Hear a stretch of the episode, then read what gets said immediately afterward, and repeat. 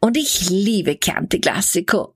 Und hier bin ich wieder mit einer neuen Episode zu meinem Podcast Auf ein Glas Wein mit Nina in Chianti. Mit diesem Podcast will ich dich mitnehmen in meine Chianti Classico Welt und dich teilhaben lassen an Gesprächen mit Winzern, an meinen Eindrücken hier im Chianti und dir so viel wie möglich über Chianti Classico erzählen. Heute bin ich einer Einladung von Michael Schmelzer gefolgt, dem Inhaber von Weingut Monte Bernardi. Monte Bernardi befindet sich in Panzano in Chianti und die Familie Schmelzer hat das Weingut 2003 gekauft. Michael hat über mehrere Umwege zum Wein gefunden und ich für mich habe ihm den Spitznamen Mr. Sangiovese gegeben. Einfach weil ich finde, dass Michael ein ganz besonderes Gespür für die Rebsorte Sangiovese hat, vielleicht auch, weil er insgesamt einen anderen Zugang zum Weinbau hat. Und das drückt sich natürlich im Charakter der Weine von Monte Bernardi aus. Aber all das erzählt Michael selbst in unserem gemeinsamen Gespräch. Lass dich also mitnehmen in die Welt von Michael und seinem Weingut Monte Bernardi. Und weil Michael in den USA aufgewachsen ist, habe ich das Gespräch mit ihm in Englisch geführt. Buongiorno, Michael. Thank you for being here with me for a new podcast show. Um, we are sitting here at your winery uh, Monte Bernardi in Panzano in Chianti. Um, we have a wonderful view over your vineyards. The, the vineyards are now very nice colored. It's a perfect day. It's uh, very nice to see um, all these colors and this all this impression. Beautiful to be here. But before we start, following the title of my podcast, For a Glass of Wine with Nina and Chianti, we have a glass of wine by our side. Could you tell us what is in our glass? Yes, uh, thank you, first of all, for inviting me, Nina. Uh, we've known Pleasure. each other a long time. Mhm. You've even harvested with us one Yeah, 2015. 2015. A good vintage. Good vintage, uh, very abundant. I didn't destroy it.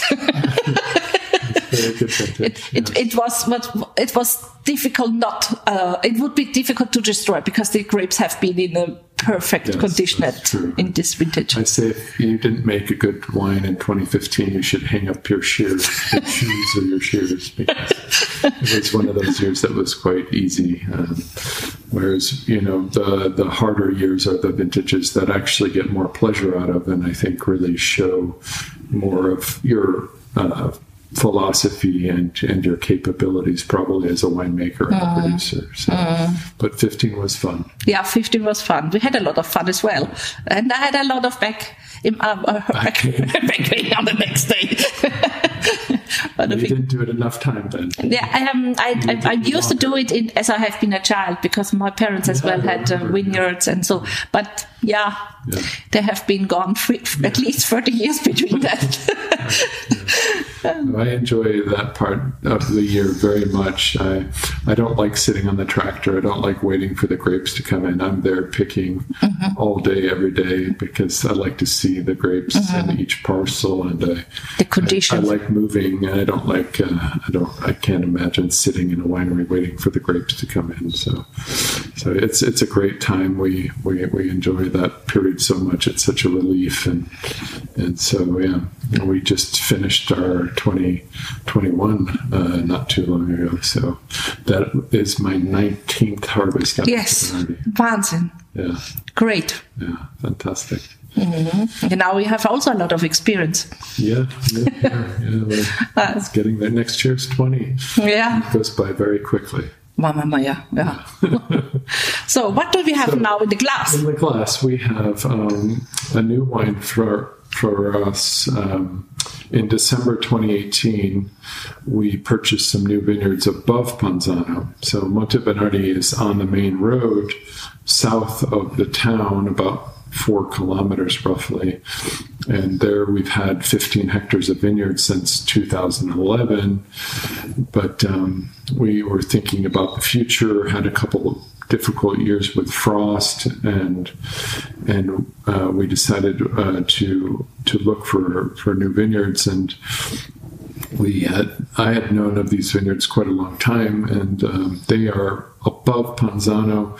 As you go up the dirt road to Volpaia, and they're about 500 meters in altitude on your right. It's called uh, Sala, and uh, we bought 10 hectares of vineyards there, and nine hectares are younger, um, roughly 2003 to uh, the youngest are around 2010 planted vineyards, all Chianti Classico. And then we have one hectare, very special hectare of 1933 old field blend vineyard from there as well. But what we have here is the Sanjo, which is comes from the nine hectares um, of the younger vineyards. It's 100% Sangiovese, and it's um, it's a beautiful expression that's quite different than our Retromarcia that we're known for as our Classico that comes around the estate here um, below Panzano. It's um, more plummy and, and blood orange and kind of spicy, and and uh, the Retromarcia is more like black cherry and pepper and, and, and quite a different expression. So it's it's kind of fun to have uh, the ability to make uh, two Chianti Classicos from the same town uh, with. But a, but a different terroir. Soil. Soil wise is pretty similar. Okay. We have a, a lot of Galestro, Pietraforte. Uh, we don't have any Albarese up there, which we have up 10% in the Retromarcia. Um, surprisingly, even though it's higher in altitude, it, it ripens at the same time as, as the vineyards around here, which is always challenging to Yeah, I can I can imagine. um, but uh, it's quite windy up there, and and so we get more of what I think is kind of I associate with Montalcino, that kind of blood orange characteristic, which I think is related to the wind on the Sangiovese. Whereas down here at Montebernardi, we have less wind and we have more freshness. By uh, we're we're surrounded by the River Pesa, so we get a very nice um, black cherry kind of fresh fresher expression. So both are lovely. Yeah. So I like it. So, chin chin. this is to taste.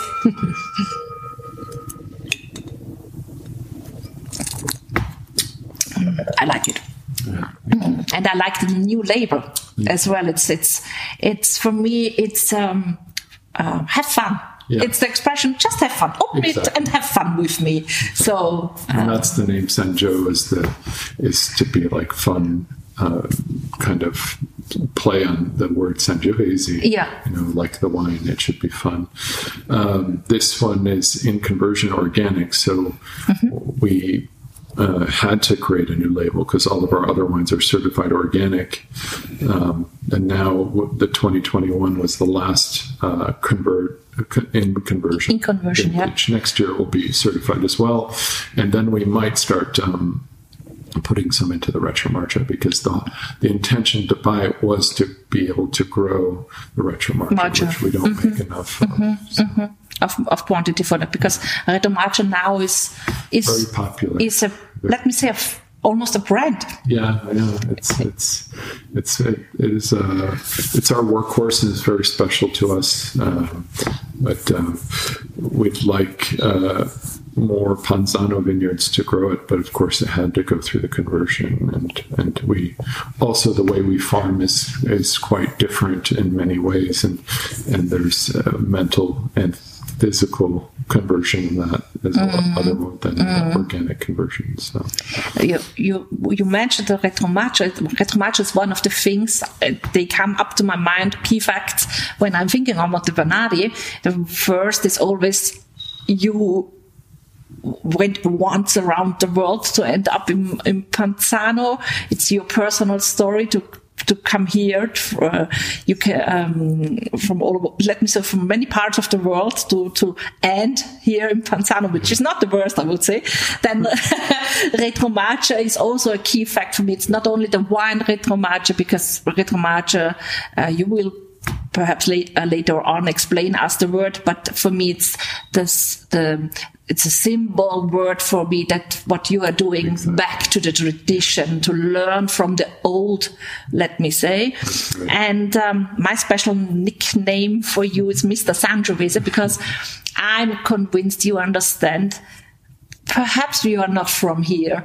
Uh, Sangiovese in a very, very special way and have a very nice own uh, interpretation of, of Sangiovese.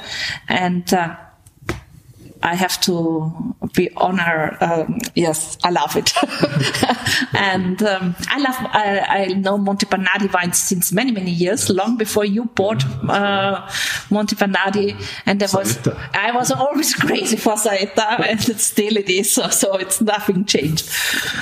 First of all, let us give a little overview about the winery Monte Bernardi. Uh, Monte Bernardi, you mentioned, is located in the south part of Panzano in Chianti Panzano is a little village, let me say, located in the middle of Chianti, in the heart of Chianti, uh, almost pretty much exactly in the in the middle between Florence and Siena. Because when you are standing on the piazza, you see the signs: 31 kilometers to yeah. Siena, 31 kilometers to Florence. I think That's this right. is very funny. Yeah.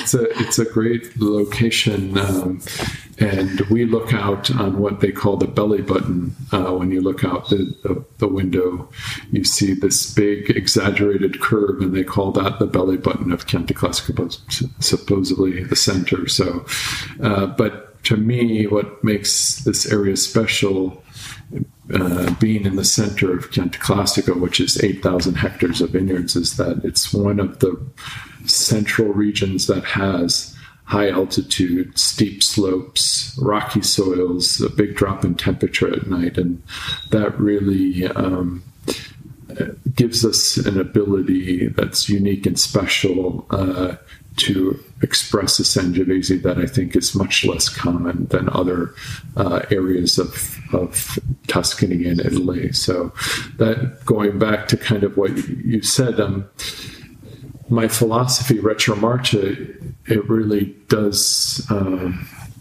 uh, come from that idea that I wanted to return to Sangiovese di una volta, we say, Sangiovese from the past of, of that time, because as an, as someone who studied winemaking and viticulture in Australia and made wines there uh, for other people, uh, I started to realize that we were all making the same mistakes. We were all um, taking great historic places, uh, grape varieties, and kind of turning them all into the same wine. Mm-hmm. And uh, and I saw that uh, when I came to Panzano, I wanted to bring out the characteristics that I thought were special and unique. Mm-hmm. So to me, that meant moving away from new barrels and small barrels and non-traditional grape varieties in, in our in our denomination, Chianti Classical wines, and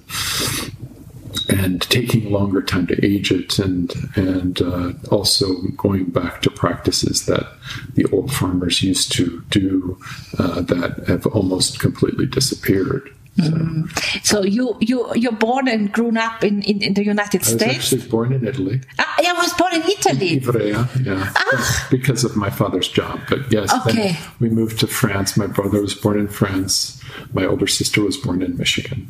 Uh, okay. But then ah. after my brother was born, shortly after, we did move to the States and we lived in Michigan for about 10 years. Yeah. And then I finished high school in Germany, uh, international school near Frankfurt.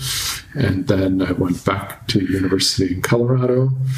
And then I went to Australia to study winemaking viticulture. Actually, in between those two degrees, I, I did Le Cordon Bleu's cuisine and pastry degree, yeah. which is what actually got me into wine. That was yes, yes, I remember you told me you, you have been in France. Is, yeah, yeah, in France, and from with this education, exactly. you you you you turn to wine. Let me say. Yeah, I realized there was a much better.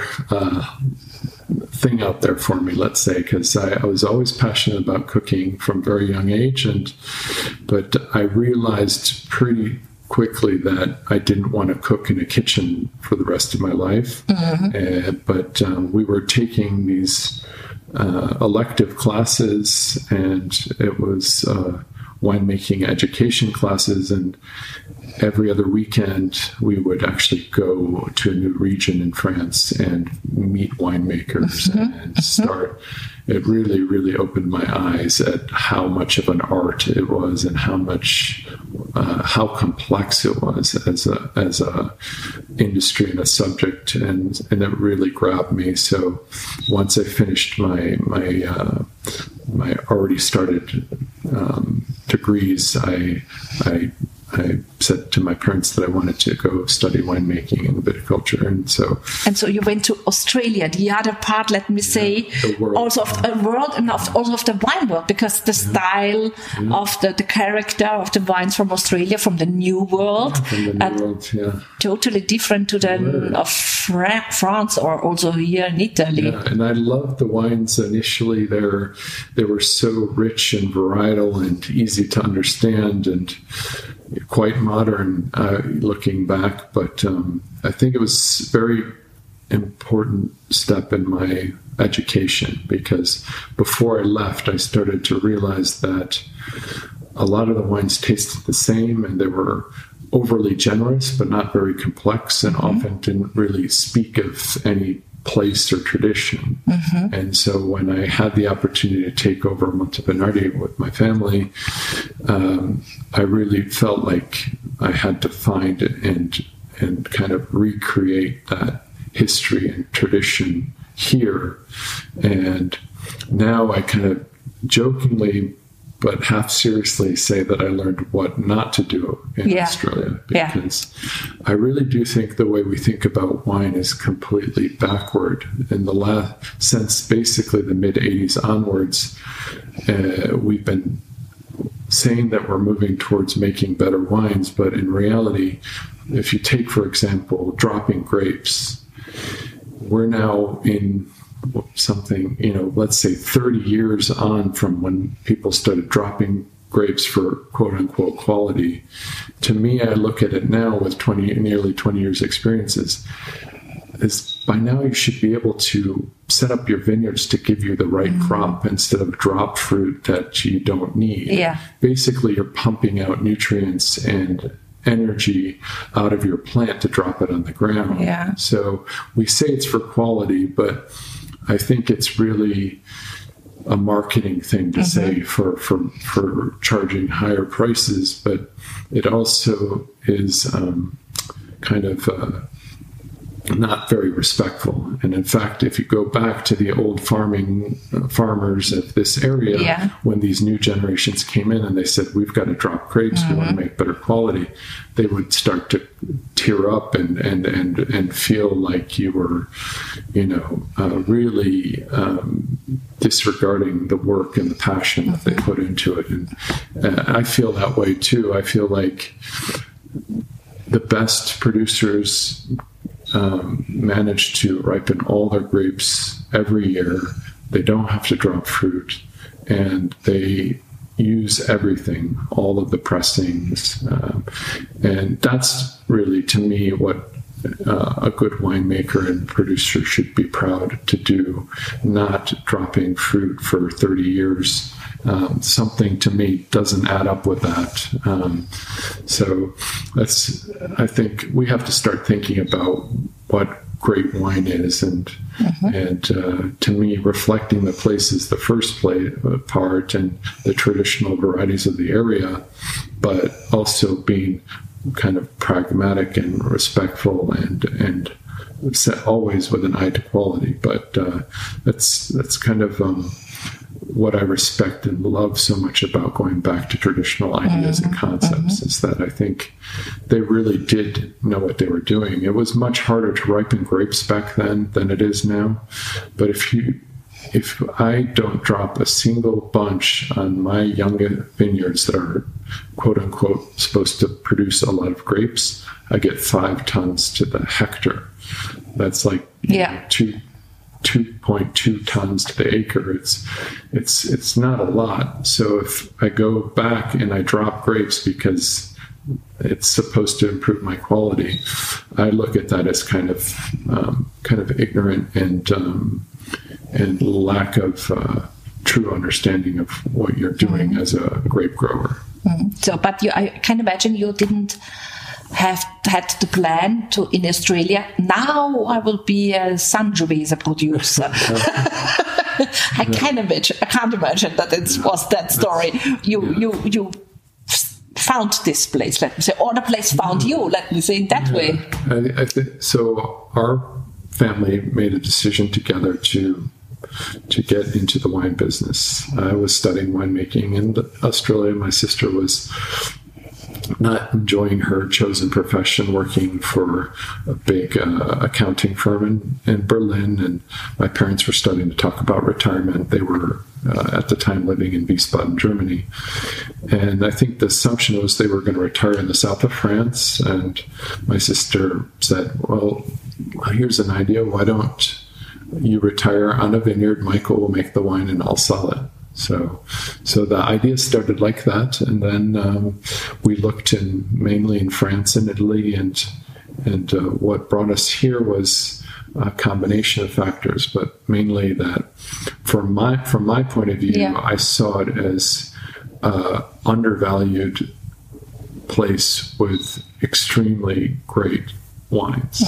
And, you know, when we study winemaking, we look and we say a Grand Cru region has the things that I mentioned earlier, earlier high altitude, steep slopes, rocky oh, soils, and a big drop in temperature at night. And so I'm saying to, thinking to myself, we have all these things, and yet, and we have a noble grape, and yet, you know, mm-hmm. the region is undervalued. And and so I, I really was drawn to that. Um, and uh, I'm very glad I ended up here because I do think it's one of the great wine regions of the world. Um, I just think that we have we kind of followed uh, a Bordeaux model and we focus more on on brand and less on place and grape. And I think if we focus more on um, grape and place, our region would continually um, gain uh, the reputation it deserves. But the first steps for that, I think, has been decided from the consortium in, in the early early summer. I had a podcast together with Giovanni, with the new UGA, with Yeah, the new. UGA, Um, so it, I think it's a focus on more on, on the grapes because the new re, uh, regulations for the Gran Selezione are focused on on the, on the grapes, local grapes, and and um, and with the place where it has grown. of course, it is always a diplomatic and political Yes. thing, but and it's also, of course, it, the, I, I do think there's been a lot of improvements, um, but I also think at the same time we're we're making wrong choices that continually hide our beauty and charm. So Gran Selezione for me is is basically an attempt to make super Tuscans in our own denomination. You know, darker, richer, softer wines, which to me are not really a reflection of our place. And so the Uga is only um, uh, at, at the beginning uh, applicable to the to the Gran Selezione, which we don't make and will never make. Uh, another example is that they changed the discipline uh, for the reservas, and now a reserva has to be darker, smoother.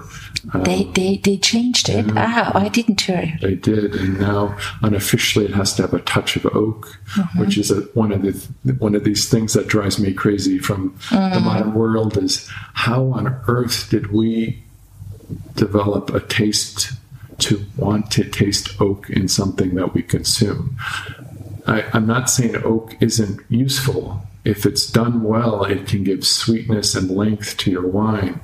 But if it's so prevalent that you mm-hmm. actually taste it in the wine, you're a chef, Nina. Can you imagine putting oak chips in your beef stew? Why in the, world are we putting it in our wine? Why are we Why are we putting it to such a high degree? And I come to that conclusion uh, in many ways, but most recently I had an experience again. I tasted all of the Monte Bernardi Sangioveses going back to the very first one. Yeah.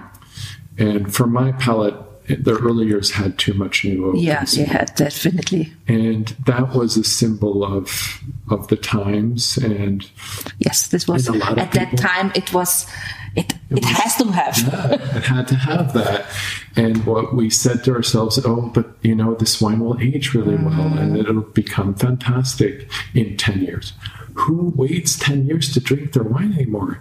And guess what? The wines were fantastic, but it did, for the first seven years, there was still a note of oak in it. And it's like, and I love the wines. I, I, they, you know, I'm very proud of the wines made before us as well. I think, you know, they reflect a place and they were very well made.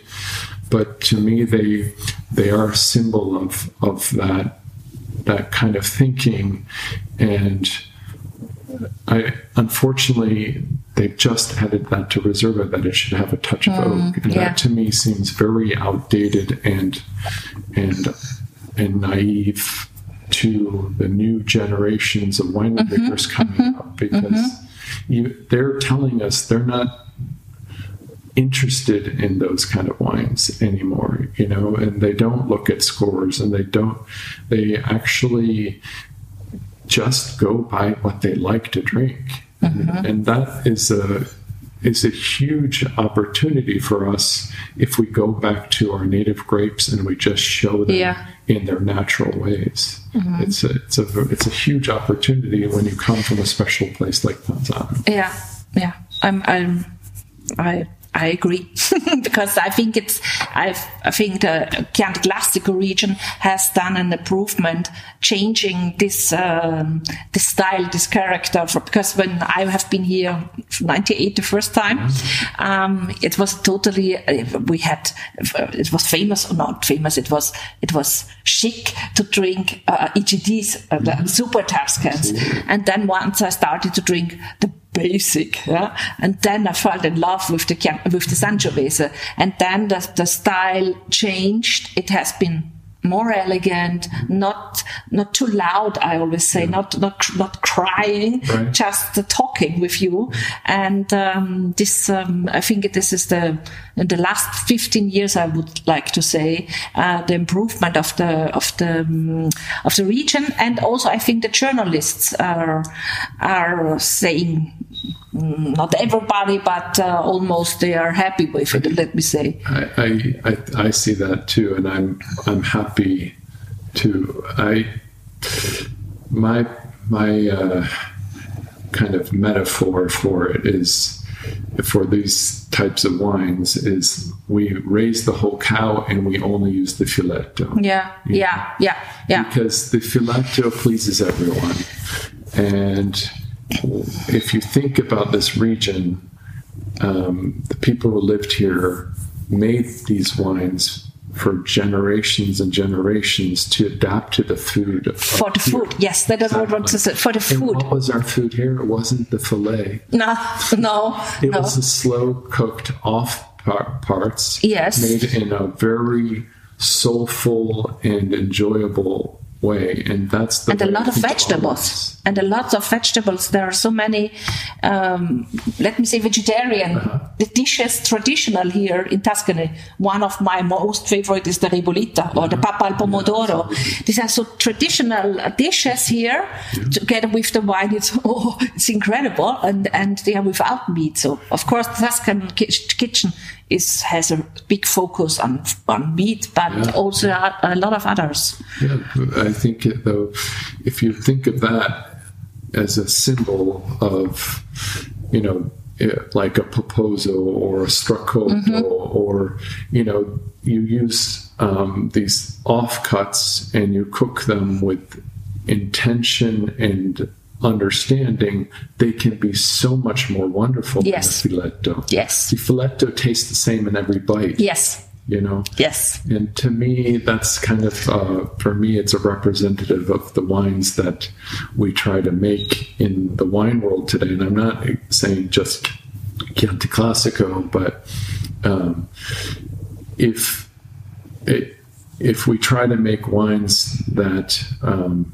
are to get 100 points, they have to fit a certain mold. Yeah. You can't get a 100 point wine if you have less color, if you have more acid, and you, you have, you know, uh, less rich fruits. Uh, so, uh, a lot of people still follow that as their guideline of how to make wine so and sell wine so it, it, it's kind of counter to to returning to place and grape uh, and uh, making wines that actually suit the food from the Mm, region.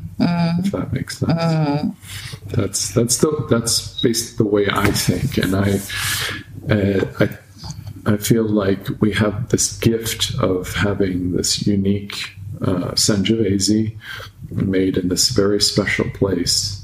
And if we just take it to the simplest form and we age it well in the right format of barrels or cement, and we bring out the finesse and elegance, um, we really have something truly special. I, I'm feeling that you're loving the Sangiovese really. So it's really your name, Mr. Sangiovese. because I, I, yes, all my listeners know that, that I'm also loving Sangiovese. It's one, yeah, it's a fantastic grape. It's a, uh, we often speak, spoke in, in my podcast with producers of course, it's not an easy grape. It's um, sometimes more difficult than other grapes, let me say it that way.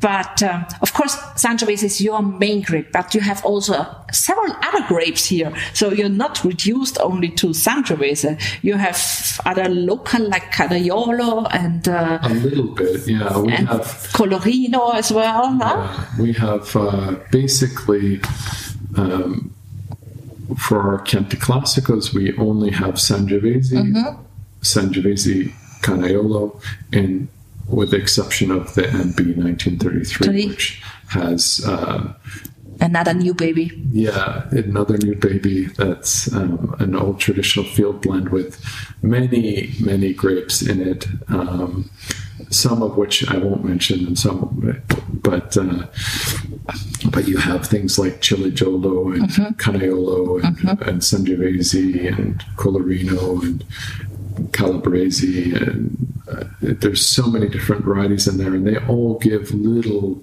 Um, sentore, little sfumatore of flavors and aromas that make it really just a burst of energy and, and life.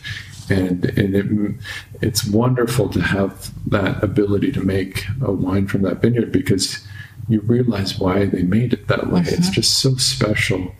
And it's a shame that we don't have very many of vineyards like that still around. Um, but uh, for me, it's a it's it's a very representative of our philosophy as well because um, I like having flavors uh, in our wines change every year.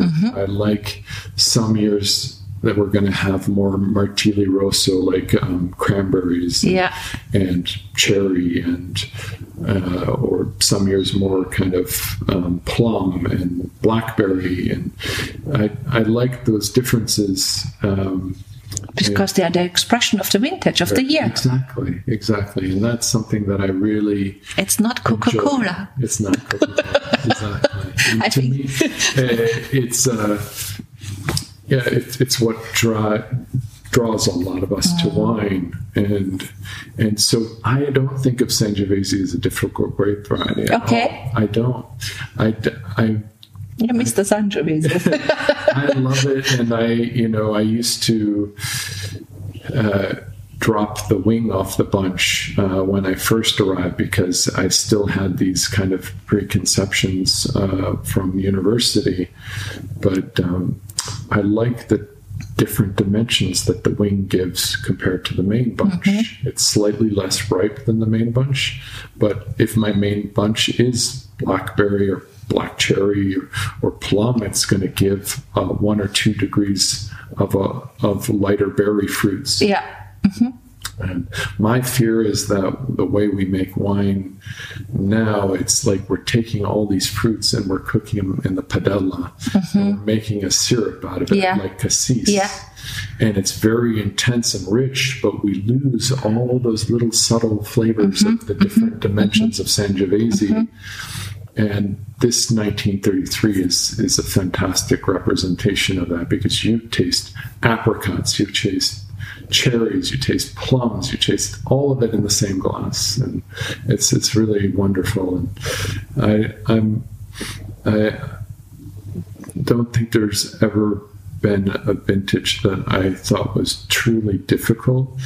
I find the hot ones boring. Yeah, yeah, yeah. I can Honestly, imagine. And that, going from a wine a, a grower point of view and a winemaker point of view, um, to there was an exception. It was a recent exception, which happens to was 2017, which I thought I was going to be less. Um, enamored with compared to other vintages but Mm-hmm. it actually turned out to be one of the most interesting vintages um, and uh, and so that really surprised me. Yeah. And the way I make wine is what is very instinctual. I don't analyze anything. I don't know my acids or my alcohol, potential alcohols until Valoritalia comes and samples two years, a year and a half to two years later. So that year, instinctively, like a cook. I used less stems than I normally would mm-hmm. because I assumed I'd have less acidity and more natural tannins Yeah. but had a lot of acidity in the end. So I was an example of of my instinct being off, thinking that the acidity would be lower because of the warm year it was, but it ended up being higher. So mm-hmm. Mm-hmm. I like those kind of surprises, and and I like um, getting those different expressions. It Yeah. just just makes it Yeah. uh, enjoyable to to to um, tackle each year so, It with sounds- a new energy. yeah. But you also we talk just about the local grapes, but you have also the international grapes in the very nice wine as well, the Tzingana and the little let me see sister Tzingarella. so you also have your experience with these grapes. Yeah. So, uh, can you can you um, feel a huge difference between these grapes, these characters? Yeah, I mean, from a growing point of view, they're so easy um, in the sense that they they can't basically have almost any kind of disease pressure because they come from a much more uh, climatically challenging place, Bordeaux. Yeah. So here, the amount of humidity and rain that we have, uh, really, it's almost impossible to have any challenges from from a growing point of view. for these international grapes. Yeah. Like they are Exactly. Merlot, Cabernet Sauvignon have, Cabernet Franc, and uh, Petit Verdot. Yeah, that would all go into Tzingana, which was Mm-hmm. is a vineyard that was top grafted by the previous owner in the 80, late 80s. Okay. And I wanted to move those varieties into spots that were not suitable to grow Sangiovese so I could continue the Mm-hmm. legacy of Tzingana. Yes.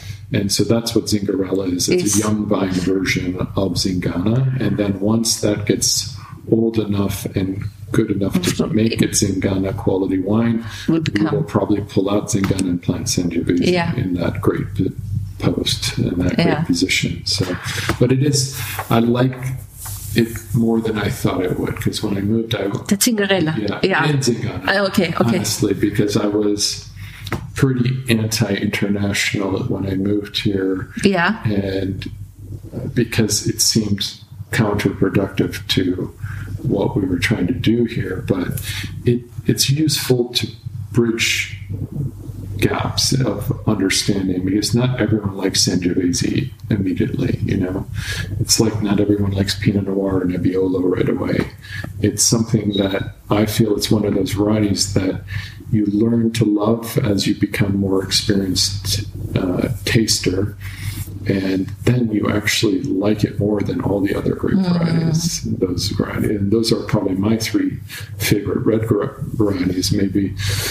Uh, but they weren't immediately when I started on the road of tasting wine. So, so I like that. Uh, um, but um, yeah, the here it's really nice to have those varieties, and uh, so that we can help people start to understand what Panzano and our soils and our climate um, influence, uh, what part of it comes from the place and what part of it comes from the grape. Because if you taste the Zingano or Tzingarella, there's still a lot of things that really say Panzano, like the sweet and sour fruit and the earthiness and the tannin qualities. Um, I think those there's a there's those in both the Chianti Classicos and the Zingano and the Tzingarella, and, and that's something that you get from a very special area mm. like this.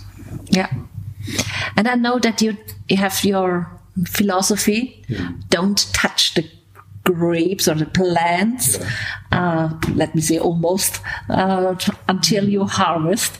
This is because uh, it's always a um, big experience also for me to talk mm-hmm. with you because you don't touch it, don't put away the leaves or, yeah. or your. Well, it's again going back to what I said earlier is I think if you truly are good at growing, um, you should be able to find the balance in the canopy and the number of bunches you want and ripen them every year without having to do a lot of work. What we do is we prune and then we yeah. tie yeah. and we arch our shoots uh, and and we renew them every year because Sangiovese needs to be renewed every year. It doesn't work very well with cordon. Yeah. And then when the shoots get above the top wire, we wrap them along. We don't hedge trim. And that's hand labor that a lot of people don't want to do, but it actually saves us labor down the line in the growing season, but it also keeps the balance in the in the in the um, canopy so that we actually get the right amount of leaves, which gives us the right amount of shading and sun on our bunches. Uh, the last thing I want to do is remove the leaves over my bunches mm-hmm. because then I get too much sun and it lowers my acidity and it raises the tannins that need to be ripened before harvest and gives a very ripe fruit spectrum flavor to the wine. So I really want splotches of shade and splotches of sun on my bunches. So if we're doing things right, there's nothing else we need to do. If we're not going to drop the bunches, we're not going to remove the leaves, we're really just um, getting that balance right from from making all the right decisions uh, in the vineyard beforehand. If you're dropping 30% to 50% fruit, you're you're doing something wrong. Mm-hmm. In mm-hmm. my opinion, you, you should have been able to figure out how to give yourself the right amount yeah, of fruit yeah. by now. yeah, yeah, and yeah. Uh, like I said, you're just wasting nutrients and energy, and and so that doesn't make a whole lot of sense as a grower. Can you imagine a, a producer of apples or oranges or whatever other, dropping 30% or 50% yeah. of their crop yeah. every yeah. year? It just, it just doesn't make sense. But I think it changes all. Uh, all it starts changing thinking on for the producers. I, so. I, I think. I, so. I, think. I really want and I talk young with producers to understand and appreciate in Italy how special these native grapes are mm. and expressing them in their most unadulterated, let's say, less modern is actually their biggest advantage mm-hmm. in the wine mm-hmm. world because they've been pre-selected for them over generations and generations by very very good uh, instinctual farmers you know, and that is something that uh, no New World country has yet. They're working on it, but it's going to take them a long time to get there. So let me finish this show with this instinctional farmer you are as well, as you told before. Uh, I, I on I, from the bottom of my heart, I wish you all the best uh, for you and for your wines because I enjoy them very much, and so I'm looking forward to your wines for the next years and uh, good weather situations. And don't touch the grapes. it's always a pleasure to speak with you. Yeah, for me as well. I'm always learning something, so it's uh, an education for me. Grazie. Na, ich hoffe, ich habe dir nicht zu viel versprochen. Michael hat wirklich einen ganz besonderen Zugang zum Weinbau, finde ich. Vielleicht hast auch jetzt du Lust bekommen, die Weine, den besonderen Charakter der Weine von Monte Bernardi selbst zu verkosten. Natürlich findest du den Link zu den Weinen von Monte Bernardi in meinem Onlineshop ninainchianti.com in den Shownotes. Und natürlich auch den Link zum heutigen Wein, den wir im Glas hatten, dem Sanjo.